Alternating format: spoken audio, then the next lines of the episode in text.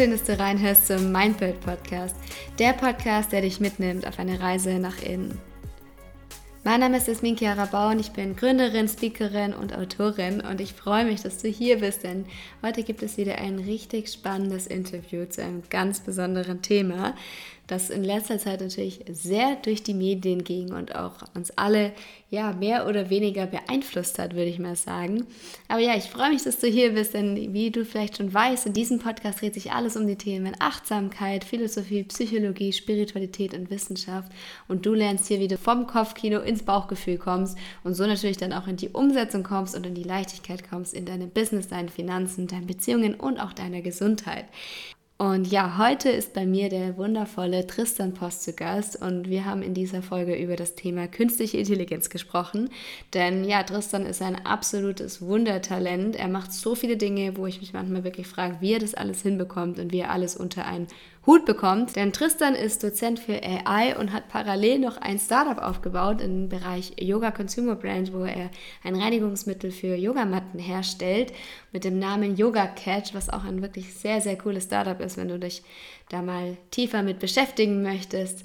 Und ja, er ist auch noch Yoga-Lehrer und hat auch noch Zeit für seine Beziehung, für Reisen und bringt eben alles unter einen Hut. Und ich frage mich manchmal wirklich, wie er das macht. Und genau so wirst du ihn auch in diesem Interview erleben. Er ist eine unglaublich spannende Person. Er hat ja ein sehr tiefes Verständnis, ein sehr tiefes Wissen und kann wirklich sehr stark auch hinter die Kulissen blicken und nimmt uns hier in diesem Gespräch auch ein bisschen mit in seine Welt.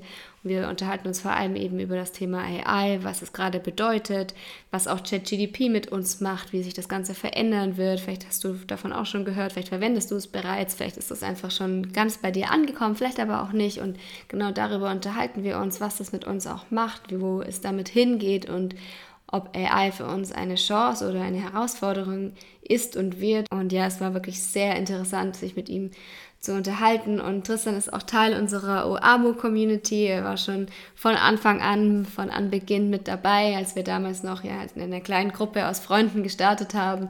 Ja, und es ist einfach immer wieder so schön zu beobachten, wenn Community-Member einfach tolle Dinge auf die Straße bringen, einen großen Impact und vor allem einen großen Purpose haben. Und ja, das freut mich immer wieder so sehr und das, und das hat mir auch dieses Interview wieder gezeigt. Und jetzt würde ich sagen, bevor ich hier noch viel darum drum herum rede, geht es auch direkt los mit dem Interview mit Tristan und ich wünsche dir ganz viel Spaß dabei.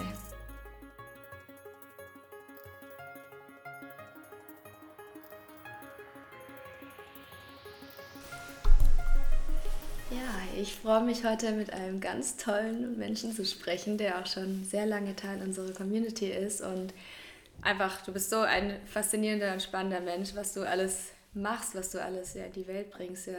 Unter anderem bist du Dozent für AI, ähm, auch Experte natürlich dann in dem Bereich, aber parallel auch noch Gründer, ähm, hast dich selbstständig gemacht mit deiner eigenen Brand und bist auch Yogalehrer und hast einfach schon super viel gemacht, auch im, im Bereich Philosophie ist dein Hintergrund darfst gerne gleich noch ein bisschen mehr dazu erzählen, wie, es auch dazu kam, gerade eben die verschiedenen Bereiche. Aber erstmal herzlich willkommen. Ich freue mich sehr, dass du da bist. Ja, vielen Dank. Jasmin, freut mich natürlich auch, äh, hier zu sein, wieder bei euch zu sein in, in der Oase. Es ist immer sehr, sehr schön hier, sehr inspirierend und es ist ja jetzt schon fast vorbei, meine Zeit hier und ich habe es mal wie immer sehr genossen und es hat mir geholfen, neue Kraft zu tanken und neue Inspirationen zu bekommen. Also vielen Dank auch. Ja, und vielleicht magst du noch mal ganz gerne noch ein bisschen zu dir erzählen, wie, wie es dazu kam. So, du bist es gerade auch, ja, wir haben gestern von dir ersten oder vorgestern einen Vortrag von dir bekommen über künstliche Intelligenz, einfach so, wie hat sich entwickelt, wo geht es vielleicht auch in nächster Zeit damit hin. So, wie, wie war dein, dein Weg dorthin und vor allem, ja, wie kommen die ganzen Bereiche und wie kriegst du es auch alles unter einen Hut? Aber gerne erstmal den Weg. Ja, vielleicht so ein bisschen, wie kommt irgendwie mein Weg zu, als Experte für künstliche Intelligenz? Ich bin ja jetzt kein Programmierer, das ist, was man wahrscheinlich so normalerweise vermuten würde. Ich habe damals studiert, erst in Italien und dann habe ich meinen Master gemacht in London an der London School of Economics. Mhm. Und damals, um mir mein Studium zu finanzieren, habe ich schon angefangen, an der Uni zu unterrichten. Und es war für mich sehr spannend, das Unterrichten. Das war was, was ich mir, was ich immer selbst mal ausprobieren wollte, weil ich einfach in meiner Studienzeit einige gute Professoren, aber vor allem sehr viele eher nicht so gute Professoren hatte, wo ich mir gedacht habe, hey, die unterrichten ihr Leben lang oder die sind praktisch, die haben ein Fach, für das sie eigentlich blühen sollten, aber schaffen es nicht, den Unterricht spannend zu machen. Und das war für mich so eine innerliche Herausforderung. Ich wollte wissen, ob ich es besser machen konnte und hatte die Möglichkeit, relativ viel zu unterrichten an der London School of Economics, unter anderem Ökonometrie. Und das ist ja Statistik und viele dieser Grundlagen sind auch Grundlagen für das maschinelle, maschinelle Lernen, eine, eine der, der Hauptalgorithmen, die man in künstlicher Intelligenz nutzt. Und das hat mich damals einfach sehr interessiert. Bin da ein bisschen tiefer rein und hatte damals das Glück, dass ich für einen meiner ehemaligen Professoren den helfen konnte, ein Buch zu schreiben. Er nannte sich Capitalism in the Age of Robots und da haben wir sehr viel praktisch analysiert, was ist die Auswirkung von Automatisierung, vor allem bedingt durch künstliche Intelligenz auf, auf unsere Gesellschaft, auf die Wirtschaft, was heißt es für unsere Zukunft, wie wir arbeiten werden. Und wurde damals bezahlt, ein Buch zu lesen, alle zwei Wochen über künstliche Intelligenz und dann zum Professor zu kommen und konnte mir da sehr viel Wissen damals aneignen und habe dann für mich gemerkt, so, das ist eigentlich so das Fach, das mich äh, sehr interessiert und bin nie von dieser Programmierseite gekommen, nie von der statistischen Seite, sondern eher von der wirtschaftlichen Managementseite. Also wie wird künstliche Intelligenz angewandt und habe dann verschiedene Erfahrungen gesammelt, unter anderem in Startups, bei einer der größten Initiativen dann später für die Anwendung von künstlicher Intelligenz. Und dadurch, dass ich sehr gerne unterrichtet habe, habe ich natürlich versucht, immer wieder viele Vorträge über KI zu halten, habe sehr viel darüber geschrieben, weil mich das einfach interessiert hat und habe mir so ein sehr spezialisiertes Wissen angeeignet, was ja jetzt heutzutage mit ChatGPT wirklich eine Welle erlebt und auf dieser Welle schwimme ich ein bisschen mit, was ich zurzeit mache. Wie du gesagt hast, ich bin Dozent an der, an der TU in München für AI for Innovation und Entrepreneurship. Da geht es vor allem nicht darum, wie, wie baue ich KI-Algorithmen, sondern wie werden die wirklich angewandt, wie kann ich Projekte bauen um künstliche Intelligenz herum, wie kann ich Startups gründen, die KI nutzen und äh, leite nebenbei in Heilbronn den größten KI-Startup-Inkubator in Europa, was natürlich auch sehr spannend ist. Und äh, weil wir dort einfach sehr viel mit, mit sehr jungen Startups äh, interagieren, die KI machen. Und eine Erfahrung, die mir sehr hilft, äh, wie du gesagt hast, ich habe selbst gegründet, jetzt nicht in dem Bereich, sondern dadurch, dass ich einfach sehr viel immer unterwegs bin, habe ich immer was gesucht, was mir hilft, so ein bisschen Balance in mein Leben zu bringen. Und äh, da habe ich sehr früh während dem Studium Yoga entdeckt. Ich kam früher aus dem Leistungssport, habe Handball sehr hoch gespielt. Und das hat mir wirklich geholfen, mich so ein bisschen zu entspannen, aber auch andere Akzente in meinem Leben zu setzen, die sehr wichtig waren. Und äh, habe in dem Bereich eine Brand gegründet, wo wir verschiedene Produkte auf den Markt bringen. Und äh, das klingt sehr viel natürlich, was ich mache, auch in verschiedenen Bereichen. Ich arbeite teilweise auch sehr viel, aber da das so unterschiedlich ist, fühlt sich mein Leben sehr, sehr erfüllt und sehr reich im Moment an und das macht sehr viel Spaß, äh, gerade da zu sein, wo ich bin. Mhm. Total schön und ich glaube, das ist auch eigentlich total eine spannende Kombination, etwas, was sehr ja mit dem Mind oder sehr ähm, ja mit viel mit Denken, mit Wissen und allem auch zu tun hat und dann wieder etwas sehr grounding, sehr erdendes auch macht, was dir wahrscheinlich diese Balance halt auch sehr ja, vor allem, was halt sehr schön ist, ist, wir mit der Brand bringen wir halt auch physische Produkte raus. Und gerade was ich mache, ist ja viel irgendwie so in dem, in dem Mentalen und dann wirklich was zu haben, was man anfassen kann, was man, was man riechen kann, wo wir auch sehr viel mit Künstlern zusammenarbeiten. Ich war auch immer jemand, der sehr kreativ war und dieses Startup erlaubt mir auch sehr viel meine Kreativität auszuleben. Genau, deswegen, das kann ich sehr gut irgendwie so, so springen und damit spielen, weil es mir einfach sehr viel Kraft gibt auf verschiedene Art und Weisen. Äh, muss natürlich auch immer aufpassen, weil das ist für mich natürlich auch sehr wichtig und, und bei den Startups, mit denen wir auch äh, zusammenarbeiten, bei dem Inkubator, ist Mindfulness, spielt natürlich auch eine wichtige Rolle. Und mich selbst auch immer so ein bisschen ranzuhalten und, und auch zu merken, wenn es dann auch mal zu viel Arbeit wird. Und da hat mir jetzt sowas wie die OAMO, wie die Oase hier, wieder sehr geholfen, mich auch wieder so ein bisschen einzunorden, wieder ein bisschen mehr zu entspannen, wieder mehr zu mir zu kommen und auch wirklich auch Kraft zu tanken. Mhm. Woran, woran merkst du das, wenn es mal wieder ein bisschen aus der Balance ist? Ist es dann die Momente, wo es dann schon fast wieder so ein bisschen sehr stark in diese Unausgeglichenheit geht oder merkst du schon früher und, und ignorierst vielleicht es aber manchmal noch? Also wann, wann ist bei dir so ein Impuls, da was zu machen? Na, ich merke das vor allem dann, dass ich, dass ich wahrscheinlich unruhiger werde. Ich, ich merke, wenn ich eine regelmäßige Praxis habe, eine regelmäßige Mindfulness-Praxis, wie ich einfach viel fokussierter an der Arbeit sitze, wie ich viel effektiver bin, wie ich auch sehr viel mehr reflektiere, wie ich an Sachen rangehe, mich auch mal dann ertappe, wenn ich jetzt irgendwie viel am Handy war oder, oder irgendwie abweiche von dem, was ich mache. Und in den Phasen, wo das dann mal, und ich glaube, das ist ganz normal, das hat jeder wirklich Phasen, wo es einfach mal mehr oder mal weniger ist, merke ich dann auch einfach, wie ich, wie ich unruhiger werde, wie ich ja schneller, äh, ja mal vielleicht mal krantig werde oder so. Ich merke das, ich merke das schon extrem äh, und versuche dann auch wieder aktiv irgendwie Impulse zu setzen. Ich arbeite viel, aber ich versuche mir dazwischen, dadurch, dass ich ja relativ frei arbeiten kann, versuche ich mir dann genauso wirklich auch meine Me-Time zu gönnen und dann vielleicht mal einen Tag unter der Woche freizunehmen und ein bisschen Wellness zu machen, Zeit für mich zu nehmen. Ja, total schön. Und ich glaube, das ist auch gerade so ein sehr spannender Punkt bei dir, dass du einfach diese verschiedenen Bereiche auch kombinierst und trotzdem aber irgendwie dich das alles unter einen Hut bringst. Weil ich glaube, so vielen GründerInnen oder allgemein Menschen geht es mir so, sie würden gerne alles machen oder interessieren sich vielleicht auch verschiedenste Dinge und sagen, ja, okay, ich muss mich jetzt aber auf eine Sache festlegen. So, ich kann jetzt nicht AI-Dozent sein und gleichzeitig Yogalehrer. So. Und ich glaube, das ist, äh, du bist also voll das Paradebeispiel, dass es eben möglich ist, aber trotzdem halt unglaublich wichtig ist, sich da dabei selbst nicht zu verlieren und eben selbst auch zu reflektieren, wenn es mal zu viel wird und sich diese Ausgleiche eben zu schaffen. Und ich glaube halt, das Yoga gibt dir halt eine sehr schöne Basis. Also ich merke das auch in, in den Phasen, wo ich viel Yoga mache, wo ich viel meditiere, wo ich viel Mindfulness praktiziere, merke ich richtig, ich habe einfach ein, ein, ein sehr gutes Fundament geschaffen. Und in den Phasen, wo ich das auch sehr intensiv mache, kann ich auch gefühlt auch viel mehr, viel mehr leisten, bin einfach viel mehr in mir selbst und habe viel mehr, viel mehr, viel mehr Stärke. Und deswegen versuche ich mir auch wirklich ganz bewusst diese Zeit zu nehmen, zu sagen, ich meine, ich habe dann einen vollen Tag, aber mir dann trotzdem bewusst zu sagen, okay, dann blocke ich mir vielleicht zwei Stunden und gehe schnell mal ins Yoga-Studio und mache mal für eine Stunde da Yoga mit, weil ich weiß, auch wenn es jetzt mal zwei Stunden sind, die mir eigentlich sozusagen aus meinem Tag fehlt, gibt mir das doch so viel mehr Kraft für den Tag und für, auch für die Woche, da regelmäßig was zu machen. Und ähm, auch alle Leute, die selbst vielleicht in, in, in dieser Journey sind und was gründen wollen, kann ich auch immer empfehlen. So das, was wahrscheinlich am meisten Impact hat, ist halt eine Mindfulness-Praxis und, und sich darauf auch ein bisschen zu fokussieren und darauf zu achten. Mhm. Und es ist ja auch immer spannend, auch wenn, wenn gerade in diesen Momenten, wo wir sagen, jetzt habe ich eigentlich überhaupt keine Zeit, mir diese Momente zu nehmen und mich irgendwie auf eine Meditation zu, zu fokussieren oder nur auf die Atmung mal kurz, weil es ja auch ganz viel, wie du es gerade selber schon sagst, du hast danach meistens mehr Energie, obwohl es dir vielleicht das mal zwei Stunden genommen hat.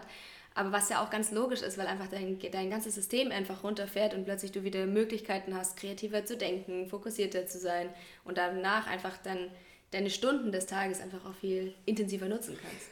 Vor allem, wenn man nicht alleine an was arbeitet, sondern am Team arbeitet. Mhm. Weil ich merke, wenn dann einfach viel ist, dann ist man oftmals sehr emotional, dann kann es schon mal der Ton auch ein bisschen rauer werden. Mhm.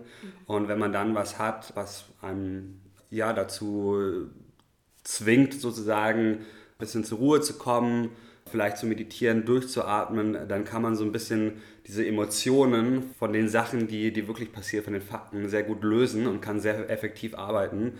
Und ich glaube, das hilft gerade jungen Teams, wo man doch auch sehr viel sprechen muss, wirklich gut zu kommunizieren. Und das ist eine große Herausforderung. Wir sehen es immer wieder bei Startups. Ich meine, eine der größten Gründe, warum Startups sich früh trennen oder nicht erfolgreich werden, ist, weil es zum Beispiel auch im Team zu Misskommunikationen führt, die sich dann über Monate einfach hinschleppen und dann einfach nur noch viel äh, verschlechtern. Und das ist natürlich schade, wenn so, wegen sowas ein Startup zugrunde geht oder eine schöne Idee, an der man, in der man viel Zeit investiert hat und auch viel Emotionen investiert hat, daran scheitern sollte. Ja, und ich glaube, das ist so ein, so ein wichtiger Punkt, dass, wie du es auch gesagt hast, da eben zu, auch zu beobachten und eben diese Inward-Perspektive ähm, einfach einzunehmen, was für eine Emotion ist gerade da. Wenn ich jetzt irgendwie mit meinem Team im Konflikt bin und dann irgendwie total wütend werde, zu schauen, hat es gerade wirklich was mit dieser Situation zu tun? Bin ich wütend auf meine Co-Founder oder bin ich gerade aus einem anderen Grund wütend und kann es gerade noch gar nicht erklären?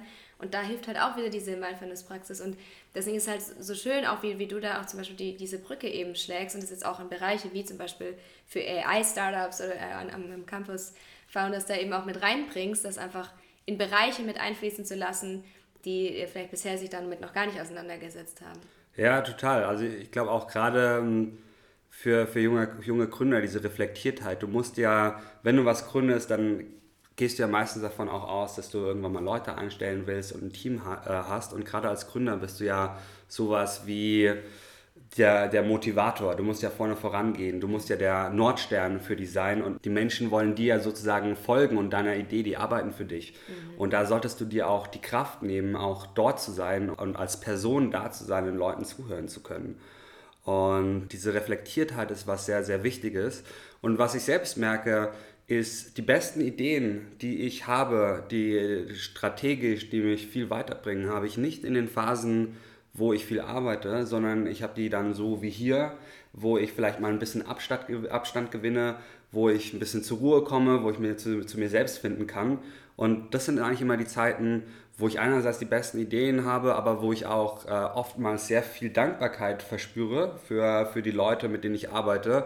Und ich habe das dann oft so, so ein kleines Ritual, meistens wenn ich irgendwie so freitags nach einer langen Woche nach Hause gekommen bin und mich dann aufs Sofa lege, dann spanne ich ein bisschen, mache mir schöne Musik an und dann äh, fühle ich mich immer so, so voller Gratitude und dann kriegen immer so Freitagabends, kriegen immer die ganzen Leute, die mit mir arbeiten, kriegen dann immer so ganz nette, dankbare Botschaften, so hey, geile Woche, ich arbeite voll gerne mit dir, das hat echt Spaß gemacht und, und ich glaube, das ist wichtig, auch dieses Feedback zu geben und den Leuten auch wirklich äh, aktiv zu sagen, wenn, wenn man mit den Leuten äh, gut zusammenarbeitet und sie äh, durchgehend zu motivieren. Und dafür brauchst du ja selbst die Kraft. Du kannst niemanden motivieren, wenn du selbst nicht Kraft hast und, und motiviert bist. Mhm. Das merken wir auch immer wieder. Das ist äh, so, so schön, wie du es auch gerade sagst. So dieses, wenn du was rausgibst, erstens erhöht es deine eigene äh, Energie und es gibt dir auch ein unglaublich schönes Gefühl, anderen Menschen einfach mal zu sagen, wie wichtig sie einem sind und die Wertschätzung auch auszudrücken. Und den Personen wiederum auch, die das dann empfangen, die dann auch wieder daraus Energie schöpfen können. Also ähm, unglaublich schön und auch super, super wichtig.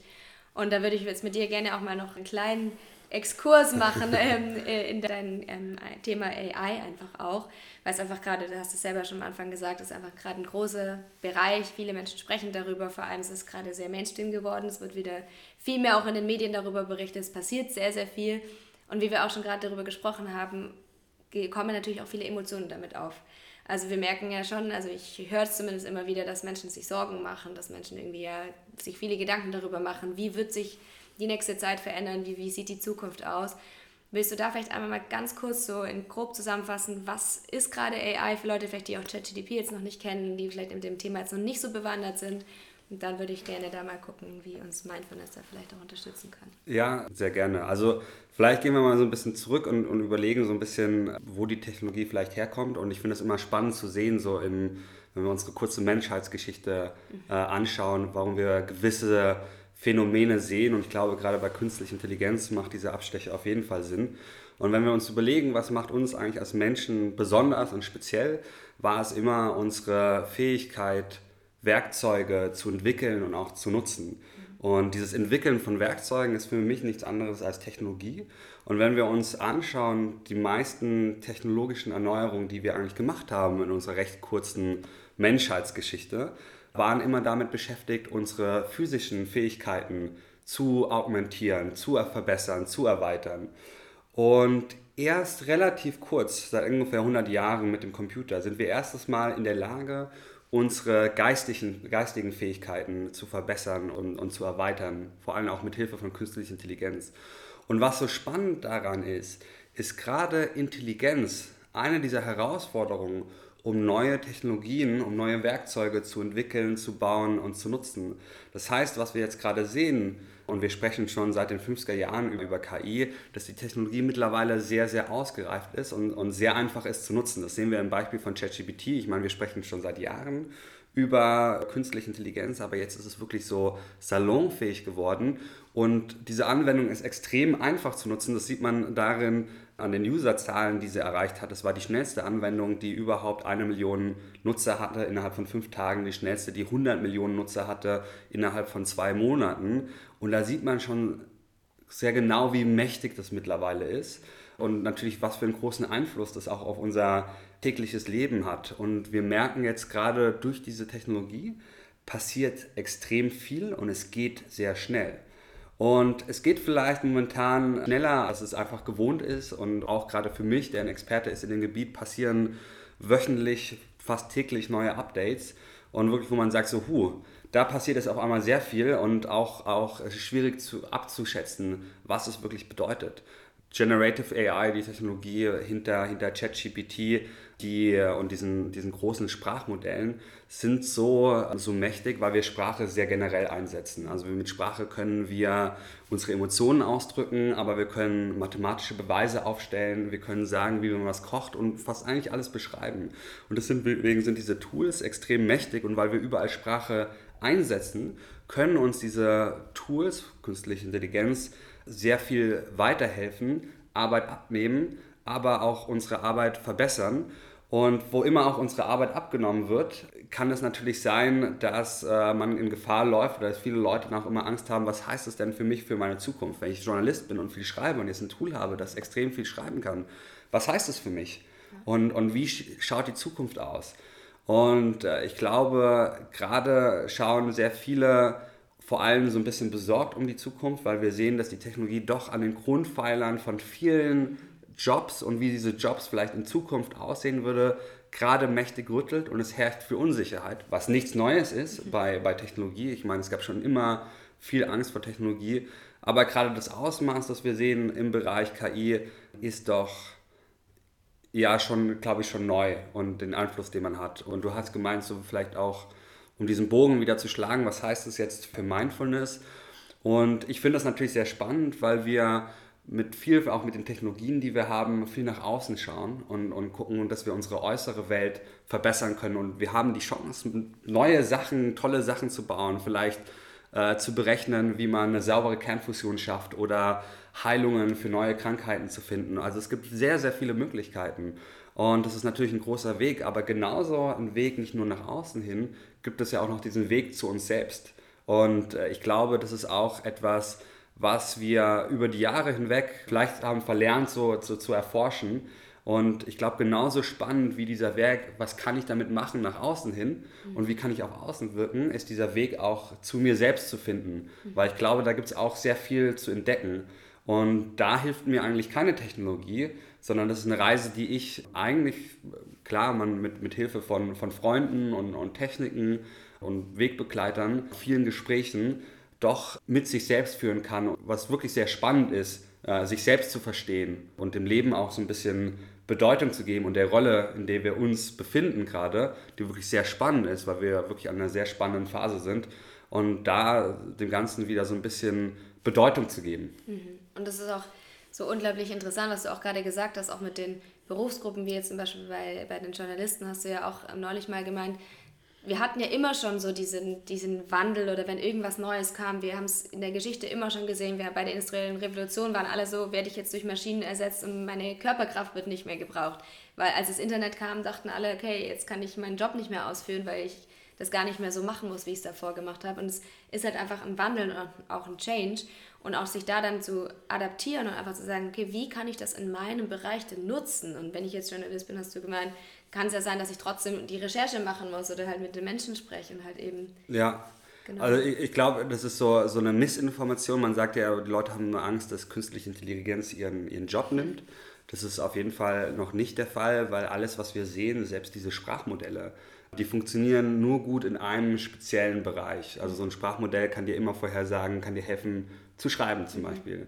Aber es wird dir nicht helfen, Auto zu fahren. Und ein Spamfilter ist ja auch nichts anderes als künstliche Intelligenz, der, der E-Mails in Spam oder nicht Spams äh, filtert, kann dir auch nicht, kann dir jetzt nicht helfen irgendwie beim Schreiben. Und das sind alles sehr gewisse Aufgaben. Also künstliche Intelligenz wird nicht jetzt ganze Jobs nehmen, sondern jeder Job ist in sehr viele kleine Aufgaben unterteilt. Und wenn wir jetzt so zum Beispiel den Journalisten nehmen, klar, der Journalist schreibt seinen Artikel, aber der geht zum Beispiel auch raus und unterhält sich mit Leuten, versucht verschiedene Meinungen einzufangen, damit man einen Artikel von vielen Seiten schreiben kann. Der, der betreibt Recherche. Und das sind alles ganz, ganz viele verschiedene Aufgaben. Und das kann dann natürlich heißen, dass Bereich in vielen KI ihm helfen kann oder ihr helfen kann, der Journalistin, diese Aufgaben besser, viel effektiver zu meistern. Und dann hat die Person mehr Zeit, vielleicht mit den Menschen zu sprechen und da mehr auch auf das Gefühl zu gehen. Und so werden sich Sachen einfach, wie sie zusammengesetzt sind, komplett mischen. Mhm. Stell dir mal vor, jetzt wir haben Ärzte und zurzeit verbringen Ärzte unglaublich viel Zeit damit, administrative Arbeit zu machen und wenn sie auf einmal mehr Zeit haben, den Patienten zu sehen und wieder mehr in dieses Persönliche zu gehen. Also es gibt wirklich die große Chance, dass vielleicht auch wieder dieser menschliche Kontakt im Zeitalter von künstlicher Intelligenz, weil das ist ja das, was uns ausmacht, was man so schnell nicht ersetzen kann. Es wird immer einen Unterschied machen, ob da jetzt ein Roboter sitzt oder ein Mensch aus Fleisch und Blut, ja. zu dem wir eine ganz andere emotionale Beziehung aufbauen. Und ich kann mir vorstellen, dass dieser Fokus einfach wieder, oder ich würde es mir wünschen, dass es wieder mehr auch auf diesem Menschlichen ist. Mhm. Und es ist auch, auch äh, interessant, was du auch meintest, dass auch äh, Anwendungsgebiete wie zum Beispiel in der Medizin ja auch unglaublich interessant werden können, weil es gibt halt einfach Bereiche, da brauchen wir als Menschen einfach schon sehr, sehr lange in den Prozessen, um vielleicht zum Beispiel bestimmte Heilmittel zu entwickeln für Krankheiten oder eben andere Bereiche, wo uns die künstliche Intelligenz ja auch extrem unterstützen kann. Klar kommen natürlich auch wieder dann die Ängste auf, so okay, was ist, wenn die irgendwann so intelligent wird, dass sie uns alle überholt. Aber gleichzeitig gibt es auch viele Gebiete, wo es halt einfach auch die Forschung oder die Wissenschaft extrem voranbringen kann und auch in in die schnelle, in, ja, eine schnellere Entwicklung reinbringen kann. Ne? Genau, und ich glaube, das ist leider, und ich kann es ja auch ein bisschen verstehen, weil für viele künstliche Intelligenz ist natürlich auch ein Buzzword mhm. und da hängt auch sehr viel Unwissenheit teilweise mit drin und wenn ich was nicht weiß, dann habe ich davor meistens immer Angst, weil ich auch nicht, oder eher Angst, weil ich nicht weiß, was unbedingt die Auswirkungen sind. Mhm.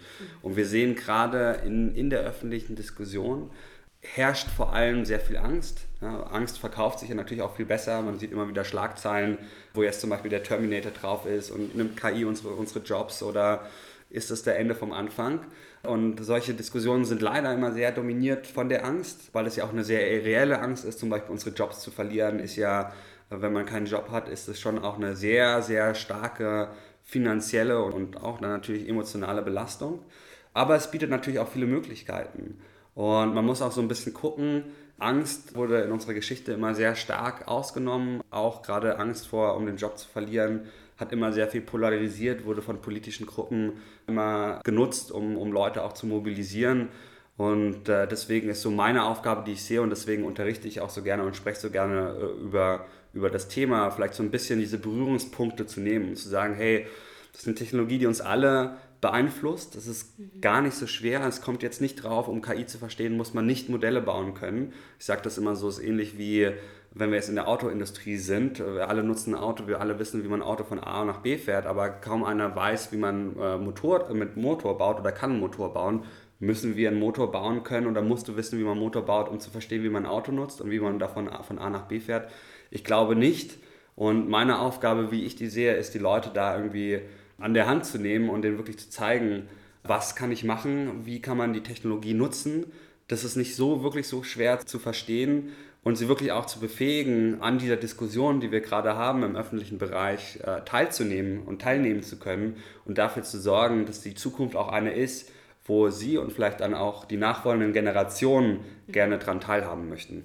Ja, und auch den Menschen, wie du es auch schon sagst, einfach auch mehr zu ermöglichen. Ich habe neulich zum Beispiel auch gelesen, dass auch gerade vielleicht im Bereich ähm, Psychotherapie, auch da wird ganz gut eingesetzt werden, dass Menschen, die vielleicht Monate, wenn nicht Jahre irgendwie auf einen Therapieplatz warten, einfach sagen, hey, wenn ich gerade akut irgendein Thema habe, dann kann ich einfach mit dieser künstlichen Intelligenz interagieren und sie einfach da so nutzen und danach kann vielleicht dann ein Therapeut oder Therapeutin an der Stelle ansetzen und weitermachen. Es ist wirklich sehr schön, dass du das äh, anschreibst, weil, oder weil du es ansprichst weil es zeigt auch, dass künstliche Intelligenz nicht nur genommen wird, um unsere Jobs zu ersetzen, sondern mhm. auch in vielen Bereichen genommen wird, um, wo wir irgendwie einen Mangel an Personal haben. Und das ist nicht nur in der Psychologie, wo man vielleicht irgendwie einen sehr guten Chatbot hat, der einem hilft, erstmal so ein bisschen, dass man wenigstens einen Ansprechpartner hat, dass man wenigstens was hat, wo man wie man so Journaling machen kann mit einer, mit einer KI und einer dritten Person, die einem da hilft. Aber wir sehen das zum Beispiel auch in, in der Landwirtschaft. Ja, es ist mittlerweile unglaublich schwierig, zur, zur Saison äh, Arbeiter zu finden.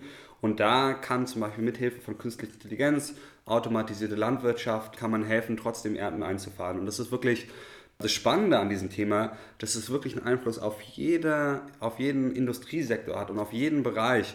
Und natürlich, in jedem Bereich hat es Herausforderungen, es hat sehr große Herausforderungen für unsere Gesellschaft, aber unglaublich viele Chancen und Möglichkeiten, die uns auch sehr voranbringen kann mhm. als Menschheit und Gesellschaft. Wie kann man jetzt als einzelne Person vielleicht auch diesen Wandel gerade nutzen? Also wir haben ja schon ein bisschen über ChatGDP und eben gesprochen und auch da gibt es ja bald eine neue Version oder ist jetzt, glaube ich, gerade schon äh, rausgekommen.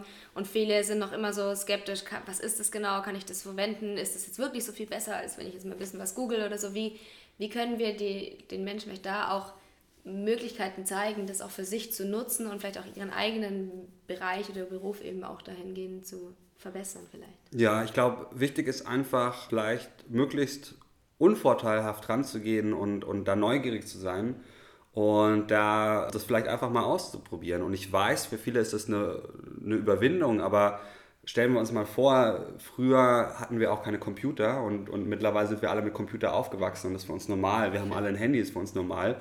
Und genauso wird es kommen, äh, dass diese Technologie ganz normal für uns sein wird und, und einen Alltag Einzug nehmen wird. Mhm. Und da sich nicht zu verschließen, sondern einfach offen zu sein.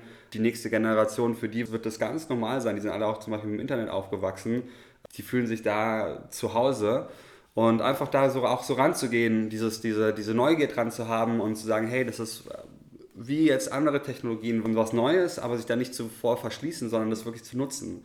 Weil eine Sache glaube ich auf jeden Fall, wenn wir dann noch wieder zurückkommen zu Jobs, wird es ja sein, wir haben ja gesehen, dass Menschen äh, in Jobs Menschen ersetzt haben, die keine Computer nutzen konnten. Also Menschen, die wissen konnten, wie man Computer nutzt, haben einen Job gefunden. Die Leute, die es dann nicht mehr konnten, die wurden davon ersetzt. Das Gleiche werden wir sehen im Bereich künstliche Intelligenz. Also es wird auch so sein. Und es ist wirklich nicht so, so schwierig. Und ich meine, diese Tools, wenn sie gut gemacht sind, dann, dann sollten sie umso einfacher zu bedienen sein. Mhm. Und das einfach mal auszuprobieren, da neugierig zu sein, da mitzumachen und sich dem nicht zu verschließen. Ja. Und vielleicht äh, da, du bist ja auch gleichzeitig Gründer für, für YogaCat, also der, euer Produkt auch in, in dem Bereich. Vielleicht kannst du da mal so Hands-on-Beispiele geben. Wie setzt du zum Beispiel solche Tools für künstliche Intelligenz ein? Wie unterstützen die dich im Alltag oder wie verbessern die vielleicht auch bestimmte Bereiche? Ja, wer, das Schöne ist, wenn man gerade am Anfang ist und, und selbst ein, ein Business aufbaut, kann man sich ja überlegen, wie man operativ arbeiten möchte. Und man kann sich das auch wieder so vorstellen, wie damals in den 1950er äh, Jahren und 60er Jahren die ersten Computer gekommen sind. Die ersten Unternehmen, die verstanden haben, die Technologie für sich zu nutzen, hatten einen enormen Vorteil in ihren Operations. Und so ist es auch bei uns und so leben wir das auch. Ich meine, wir haben den Vorteil, dass wir unsere Operations aufstellen können, wie wir wollen. Wir haben keine langen Prozesse und wir sagen, okay, wir verstehen, wie unsere Prozesse sind. Wir verstehen, wie wir in diese Prozesse an verschiedensten Bereichen künstliche Intelligenz einsetzen können. Und wir müssen dafür nicht programmieren können. Viele Tools gibt es schon zur Verfügung. Äh, wir benutzen auch sehr viel ChatGPT wirklich in jedem Bereich und wir merken, wie wir einfach da extrem produktiv sind und sehr wendig sind. Und wir bauen das natürlich so auf und das gibt uns auch die Möglichkeit, viele von, von den repetitiven Aufgaben, die vielleicht nervig sind oder die nicht so viel Spaß machen, Schritt für Schritt wegzuautomatisieren. Und dadurch, dass wir ein neues Business aufbauen, nehmen wir damit keinen Job weg, sondern wollen das wirklich so aufbauen, dass sich die Leute dann auf die Sachen fokussieren können, auf die sie am besten sind. Bei uns im Bereich wird es dann halt eher diese kreative Arbeit sein, Content Creation, eine Marke zu pushen, eine Marke aufzubauen äh, und jetzt weniger mit irgendwelchen Reports zu verbringen oder E-Mails, die man vielleicht zum großen Teil automatisiert kann, kann, wo dann Aufträge reinkommen, das zu automatisieren mhm. und dann wirklich einfach wieder mehr in Kontakt mit den Menschen zu gehen. Ja, und es beschleunigt ja einfach auch den, den Prozess nochmal sehr stark. Also ich merke schon auch, wenn ich dann manchmal einfach Fragestellungen reingebe, die mir einfach nur sagen, wie mache ich das und das oder wie, wie kann ich mich dort und dort anmelden auf bestimmten äh, Seiten, zum Beispiel, dass ich einfach schneller eine Erklärung bekomme, als wenn ich jetzt anfangen würde, das irgendwo einzugeben und dann erstmal verschiedene Seiten anklicken muss, die mir es dann Step by Step mit dem langen Text halt einfach auch erklären. Ähm, da einfach auch die, ja, sich selbst einfach auch den Alltag zu erleichtern ne, in bestimmten Bereichen. Ja, total. Und deswegen ist es ja, ist ja ChatGPT wahrscheinlich so ein phänomenales Tool und so mächtig, weil man es so breit einsetzen kann und weil die Leute merken, wie es ihnen hilft. Ja? Und, und, und ich habe schon von vielen gehört, es, es, es, hört sich fast verboten an, das mhm. zu nutzen, als würde man, als würde man schummeln. Ja. Ähm, aber das ist ganz normal so. Wenn wir uns überlegen, ich, ich meine, gerade das Bildungssystem hatte ja große Herausforderungen mit dieser Technologie. Aber was sich auch in, in dem Bildungssystem getan hat, früher, wenn man seine Masterarbeit oder so schreiben wollte, musste man in die Bücherei gehen und da stundenlang verbringen vor Ort, sich die Bücher rausschauen, konnte sich die Sachen vielleicht nicht rauskopieren und dann vielleicht sogar noch was noch weiter zurückgeben, musste man so eine, so eine Arbeit, damals gab es natürlich keine Masterarbeiten, mit der Hand schreiben. Ja. Und wenn man einen Fehler gemacht hat, musste man die Seite komplett neu schreiben. Und, und das hat ewig lang gedauert. Mhm. Ja, und wie schnell das jetzt geht. Und, und es gab immer diese, diese Punkte, wo Technologie gekommen ist und das Feld komplett auf den Kopf gestellt hat. Ich kann mich erinnern, jetzt gerade kommen immer mal wieder so, so Bilder auf, wie, wie Lehrer, äh, die irgendwie zeigen, die Lehrer, die gegen den Einsatz von Taschenrechnern protestiert haben.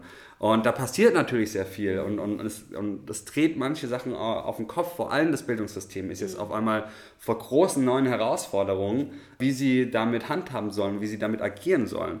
Aber letztendlich kann man eigentlich sagen, die Geschichte zeigt, dass sich die Sachen äh, schon irgendwie ähm, ja, wiederholen ähm, oder wenigstens reimen, so wie Mark Twain sagt. Und dass man Technologie jetzt auch nicht aufhalten kann. Ja. Und ChatGPT wird jetzt nicht auf einmal verschwinden, sondern es wird diese Anwendungen und wenn ChatGPT, gerade in Italien wird es ja irgendwie verboten, dann kommt was anderes, was hat funktioniert, dann wird es halt irgendwie was anderes geben, aber es gibt kein, eigentlich kein Zurück mehr in dem Bereich. Und die Systeme werden nur potenter, die werden stärker, die werden einem immer mehr helfen können. Ja.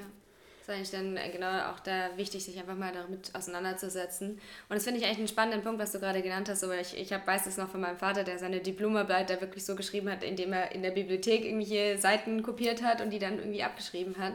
Und wo ich meine Arbeit dann geschrieben habe, einfach, ich setze mich in mein Zimmer, in meinen Laptop und recherchiere ein bisschen und schreibe alles von diesem Platz aus ja. und muss mich eigentlich gar nicht dafür bewegen.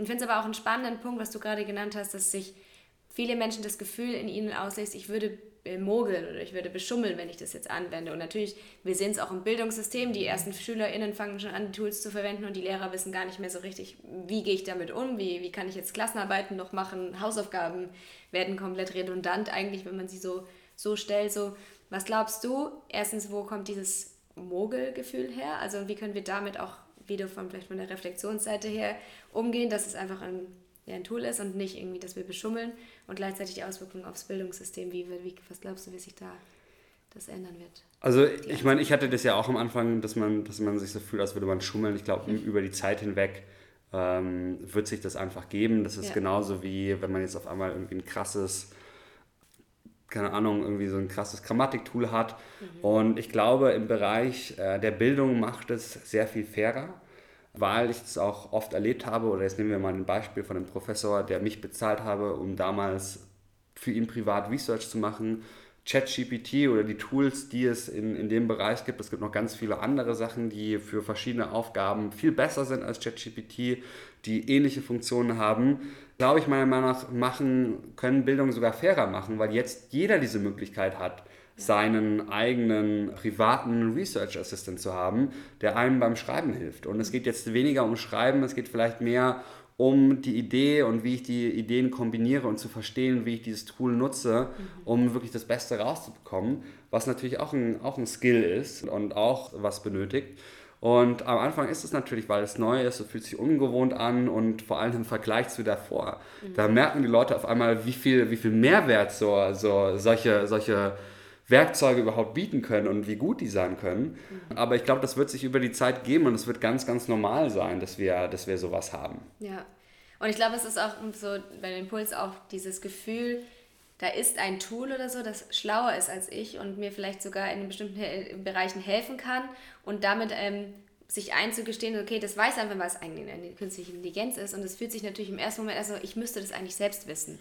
Und das ist ja genau das, was uns in der Schule immer beigebracht wurde. Wenn ich jetzt irgendwie mal nachschaue, wie, wie geht es eigentlich, ich müsste es eigentlich auswendig können, weil so ist unser ganzes Bildungssystem aufgebaut. Ich glaube, allein einfach durch diese Gewohnheit, die wir aus unserer Schulzeit her kennen, ist es einfach ungewohnt, plötzlich etwas zu nutzen, was uns dahin einfach ja, weiterhelfen kann. Genau, und ich glaube, das ist generell die Herausforderung beim Bildungssystem und das, das merkt man halt jetzt, dass auch das Bildungssystem überhaupt nicht optimal ist mhm. und, und man versucht ja im Bildungssystem uns auch Methoden an die Hand zu geben, wie wir an Herausforderungen rangehen können und deswegen will man zum Beispiel am Anfang, dass wir nicht Taschenrechner nutzen, weil man sagt, okay, ich muss wenigstens in der Lage sein, so ein bisschen Grundverständnis haben, Mathematik selbst für mich machen zu können und auch zu verstehen dahinter, wie das funktioniert.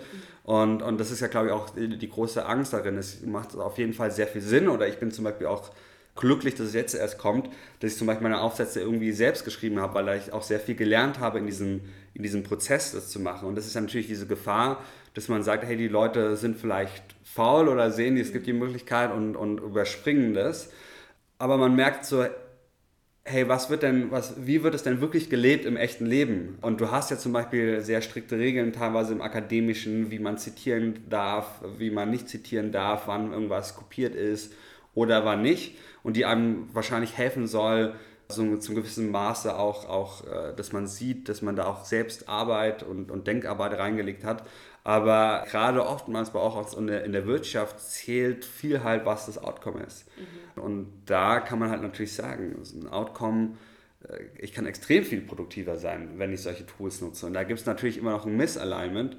Und wenn ich mir überlege, wie viel von meinem Studium ich wirklich gelernt habe und wie viel ich gemacht habe und wie viel ich jetzt noch weiß und, und wie viel ich wirklich davon anwende, das sind zwei Paar Schuhe. Also ich habe was, was mir das Studium gebracht hat, ich habe da eine sehr, ich habe da eine Methodik gelernt für mich, wie ich an gewisse Sachen rangehe.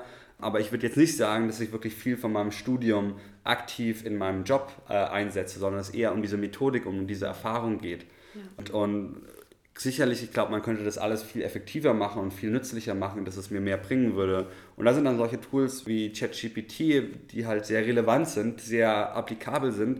Und das ist auch der Grund, warum sie so erfolgreich sind gehen da halt natürlich ein bisschen in eine andere Richtung. Mhm.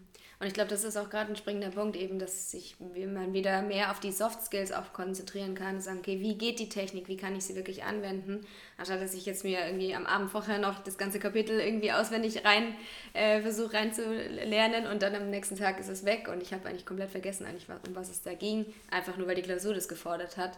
Und ich glaube, da können wir einfach, wenn wir dafür offen sind, einfach unser Bildungssystem schon auch wieder neue Möglichkeiten geben, wie SchülerInnen in der Zukunft einfach auch lernen sollen ja. und möchten. Ja. Nichtsdestotrotz große Herausforderung für das, für das Bildungssystem. Und ja. deswegen ist es, ich sage auch so, ja, das sind alles große Herausforderungen. Aber für mich ist es halt umso spannender, äh, da zu sein und zu sehen, dass womit ich eigentlich meinen mein, mein Alltag verbringe, verbringe, was mich interessiert, das gerade so einen großen Einfluss hat und wirklich so an diesen Grundpfeilern rüttelt und da will ich halt natürlich auch eine aktive Rolle spielen und, und zu gucken und den Leuten zu verstehen, wie sie das wirklich nutzen können und ihnen vielleicht auch weiterzuhelfen. Was ist dir persönlich wichtig im, im Umgang mit AI oder auch was, was Menschen deiner Meinung nach wissen sollten? Ich glaube, erstmal wird es so, ich helfe ja auch Leuten viel, irgendwie so Startups ähm, zu gründen oder Projekte in dem Bereich zu machen. Ich glaube, was extrem wichtig ist, was wir nicht aus dem Auge verlieren, ist der, der Endnutzer. Wofür bauen wir das? Und, und meistens sind die Endnutzer oder in den größten Fällen sind es Menschen. Äh, und, und es muss wirklich einen gewissen Mehrwert für diesen, für diesen Menschen generieren. Und das ist mir wichtig, weil ich merke, gerade wenn man so technischere Teams haben, ist der Fokus sehr viel auf der Technologie, mhm. wo ich glaube, dieser Fokus sollte sein, wie kann ich mit dieser Technologie einen Mehrwert für den Endnutzer, der in den meisten Fällen wir Menschen sind, schaffen. Und das so zu entwickeln, dass Menschen das nutzen wollen, dass die Risiken möglichst klein sind und Risiken lassen sich nicht immer mitigieren. Also es gibt natürlich auch, dass diese Systeme Fehler machen kann, wie ich dann dafür sorgen kann, dass ich diese Fehler rückgängig machen kann oder so minimal wie möglich halten kann und wirklich da auch diesen, den Menschen ins Zentrum zu stellen bei der Nutzung, weil was bringt mir das beste Startup, was bringt mir das beste Tool, wenn es keiner nutzen will und es wirklich keiner nutzt? Nichts. Ja, ja total schön und auch, auch richtig wichtig einfach nochmal da auch hinzuschauen, weil gerade, wie du es auch schon sagst, technische Teams, die vielleicht dann einfach zu stark auch oft in ihrem im Fokus einfach drin sind, die Technik besser zu machen und dann halt außer Augen verlieren, wer eigentlich nachher die, die Anwender Anwendung nutzt auch. Ja. ja. deswegen ist es ja auch, KI ist kein Thema, das wir, das, das man eigentlich im, im Keller macht und, und mhm. nur Leute, die irgendwie Physiker sind oder Mathematiker oder Computer Science äh, studiert haben, sondern die Rolle von Leuten wie UX-Designern, Designern, Leute mit Business-Erfahrung, mit Management-Erfahrung. Man kann es auf alle Bereiche anwenden und deswegen brauchen wir auch die Leute, aus diesen Bereichen, die das verstehen und die nutz wissen, wie man, wie man das anwendet, zusammen mit Leuten, die programmieren. Und ich sage immer, künstliche Intelligenz ist, ist eigentlich ein Teamsport, ja. äh, den man macht. Und deswegen versuche ich auch dieses Wissen wegzubringen, nur von den Leuten, die halt immer nur programmieren, ja, sondern mehr in die breite Masse zu bringen. Und das ist ja auch die Idee von dem Kurs, den ich habe an der TUM, dass wir da über die Anwendung sprechen und ich habe Leute drin, die wissen, wie man KI programmiert. Ich habe Leute drin, die haben noch nie KI programmiert. Die haben vielleicht mal KI, natürlich mittlerweile kann man nicht, das nicht hören, aber davon gehört, aber wissen nicht, was es ist. Und ich nehme alle mit äh, an der Hand und für die äh, in, in zehn Vorlesungen führe ich die einmal drumrum. Wir schauen uns das Thema von 360 Grad an, wirklich teilweise von, aus der strategischen Sicht, aus der Management-Sicht, aus einer philosophischen Sicht, ein bisschen mehr aus einer Programmiersicht und alle mit und, und die Leute finden es wahnsinnig toll und, und für mich natürlich auch ein sehr schönes Feedback, mhm. dass ich wirklich alle so damit so ansprechen kann. Ja, ja, das ist richtig schön, dass da einfach auch alle einfach, egal auf welchem Level sie sind oder auf, welchem, ja, auf welche Tiefe auch, das einfach verstehen und äh, nutzen können für sich. Super schön. Und ich habe zum Ende immer noch zwei Abschlussfragen, die würde okay. ich dir auch gerne stellen. ähm, wenn du zurückgehst auf dein, dein, dein jüngeres Ich triffst, sagen wir mal noch, bevor du vielleicht angefangen hast, dich mit AI so ganz extrem auseinanderzusetzen, was würdest du dir dann selbst gerne mit auf den Weg geben? Ich habe, als ich jung war, ich habe mich immer sehr viel von anderen Leuten beeinflussen lassen. Habe irgendwie zu, in, in dem Weg, den ich gegangen bin, wollte ich immer teilweise das machen, was die anderen machen. Und es gab lange Phasen, wo ich immer auch ein bisschen neidisch auf die anderen geschaut habe, weil die damals irgendwie im Investmentbanking oder im Consulting waren und einfach viel, viel mehr verdient haben und andere Möglichkeiten hatten. Und das hat mich schon auch eine Zeit lang, habe ich das mit mir mitgeschleppt, das hat mich auch belastet. Da habe ich auch viel drüber nachgedacht. Und ich habe gemerkt, weil was ich ja von Anfang an gemerkt habe, ich habe ja diese Karten so ein bisschen auf KI gesetzt und das war damals nicht klar, dass es das so wird und es war auch ein bisschen Risiko. Aber ich habe immer versucht und ich habe das über die Zeit mehr und mehr gelernt, mein authentisches Ich zu sein. Und Leute sagen auch immer so, hey, Tristan, du bist irgendwie anders oder verrückt. Und ich sage immer so, ja, ist doch gut, weil der Gegenteil von anders oder verrückt wäre normal und das will ich auch nicht sein.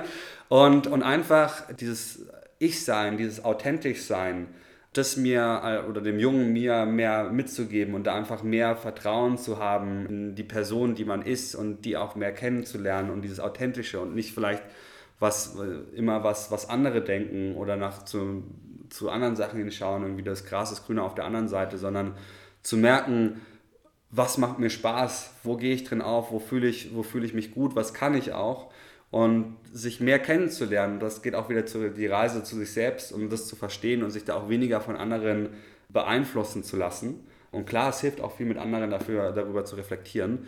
Aber das ist auf jeden Fall was, was ich gerne meinem jüngeren Selbst äh, mitgeben würde. Hm, richtig schön und super, super wertvoll. Ja, danke schön. Und wenn du dir jetzt noch vorstellst, du triffst dein 100-jähriges Ich, was würdest du dann gerne von dir hören, was andere durch dich gelernt haben? Uh, 100 Jahre ist schon auch echt eine lange Zeit.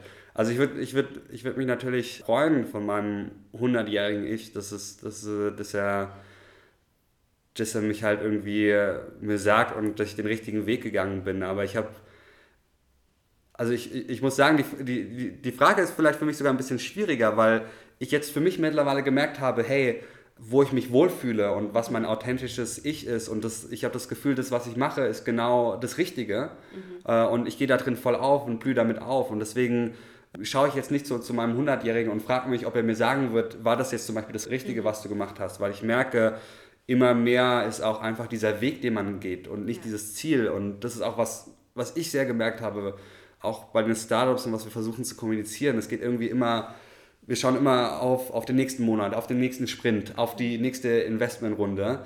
Und, und was bleibt dann eigentlich übrig? Mhm. Nichts. Und, und eigentlich dieses hier im Jetzt zu leben, die, die Erfolge, die man hat, zu feiern und das auch zu genießen. Und da vielleicht dann auch mal sich die Zeit zu nehmen, für sich selbst es zu genießen und nicht nur Nächte durcharbeiten, ist, glaube ich, sehr wichtig. Und deswegen bin ich gerade mit mir sehr im Reinen weil ich das irgendwie so gerade für mich entdeckt habe. Das funktioniert natürlich mal besser, mal schlechter, mal lässt man schleifen. Aber weil ich sage, ich bin jetzt so sehr in meinem authentischen Ich, deswegen habe ich da jetzt irgendwie, äh, ja, jetzt nicht so Bedenken, mich mit meinem, mit meinem 100-jährigen Ich auszutauschen, sondern fände es sicherlich spannend. Mhm. Äh, aber ich fände es eher spannend, mit meinem jüngeren Ich zu sprechen und dem vielleicht ein paar Sachen mitzugeben. Ja, total schön und einfach auch die Aufmerksamkeit mehr auf das Jetzt zu lenken, was ja auch in der Achtsamkeit ja. der, der springende Punkt ist, einfach im Hier zu sein. Und das finde ich auch so schön, wie du das eben deinen ganzen Startups und GründerInnen auch mit auf den Weg gibst. So dieses, es geht auch um den Weg. So, warum habe ich mich für diesen Weg entschieden? Ich mache das ja nicht, um irgendwann irgendwo anzukommen, sondern ich will ja auch diese Journey auch genießen und diesen, diesen Weg dorthin. Ja, und da ist ja wirklich auch schön, dass wir dich haben. Ich meine, Jasmin, du bist ja, du kommst ja auch immer zu unseren Startups, du bist ja auch immer einmal die Woche da und äh, hältst bei uns die Mindfulness Session. Und die kommen sehr gut an bei unseren Startups. Und äh, das ist wirklich was, was sie sagen. Und das ist wirklich, wo sie sagen, das macht wirklich einen Unterschied zu anderen Inkubatorprogrammen, wo sie sind, dass wir wirklich auch einen Fokus auf dieses Mindfulness setzen. Weil äh, wenn ich nicht diese, diese Substanz habe, wie will ich andere leiten, wenn ich nicht selbst bei mir in der Mitte sein, sein, äh, sein kann. Und, und das wird sehr, sehr schön angenommen und, und was auch immer in diesen Sessions passiert, die Tiefe, in die es reingeht und die Leute machen da richtig auf und, und teilen Sachen mit und das ist auch das Besondere, wenn wir da irgendwie jetzt mit zehn Startups zusammen sind und auch zusammen wohnen und da ganz viele Gründer zusammen sind, diese Gemeinschaft, die wir kreieren. Und alle, wir haben alle dieselben Ängste, wir haben alle oder ähnliche Ängste, ähnliche Erfahrungen gemacht. Und da äh, vielleicht auch mal verletzlich zu sein, sich mehr auszutauschen, kann sehr, eine sehr bereichernde Erfahrung sein und kann einem auch sehr viel Kraft geben. Mhm. Dankeschön, ja. Ja das finde ich auch, äh, macht mir sehr, sehr viel Spaß bei euch da ja. zu unterstützen.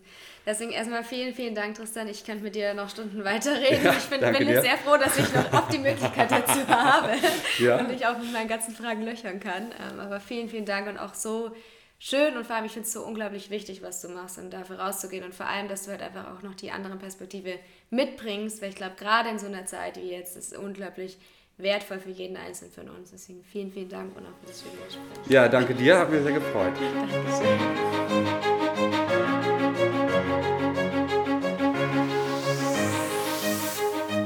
Ich hoffe, dir hat dieses Interview gefallen und du konntest viel daraus mitnehmen. Hast auch ja einfach nochmal so ein bisschen einen tieferen Einblick in diese Thematik bekommen und vielleicht auch etwas Neues gelernt. Vielleicht war auch viel dabei, was du schon wusstest, vielleicht aber auch noch nicht. Und ja, wenn du möchtest, teile auch gerne deine Erfahrung, dein Wissen mit mir, auch was die Folge mit dir gemacht hat, was du darüber denkst. Und wenn du mehr darüber wissen möchtest, wenn du dich auch mehr mit Tristans Arbeit auseinandersetzen möchtest oder auch mal in sein Startup reinschauen möchtest, dann schau gerne in den Show Notes vorbei. Da findest du wieder alle Links zu ihm und zu seiner und zu seiner Brand und natürlich auch zu seinem Thema und kannst dich mit ihm connecten. Und ja, wenn du auch bei uns mal vorbeischauen möchtest und auch Teil unserer Community werden willst, dann hast du noch bis Ende Mai die Chance, denn unser Community Case geht erstmal in eine Sommerpause. Das heißt, wir haben noch bis Mai, Ende Mai die Möglichkeit, Leute zu empfangen und würden uns natürlich sehr freuen, unsere Community auch noch erweitern zu können. Also wenn du da Lust drauf hast, dann schau super gerne mal auf unserer Webseite vorbei, ob es was für dich sein könnte. Und genau, dann geht es nämlich erstmal in die Sommerpause und dann im Winter wieder weiter.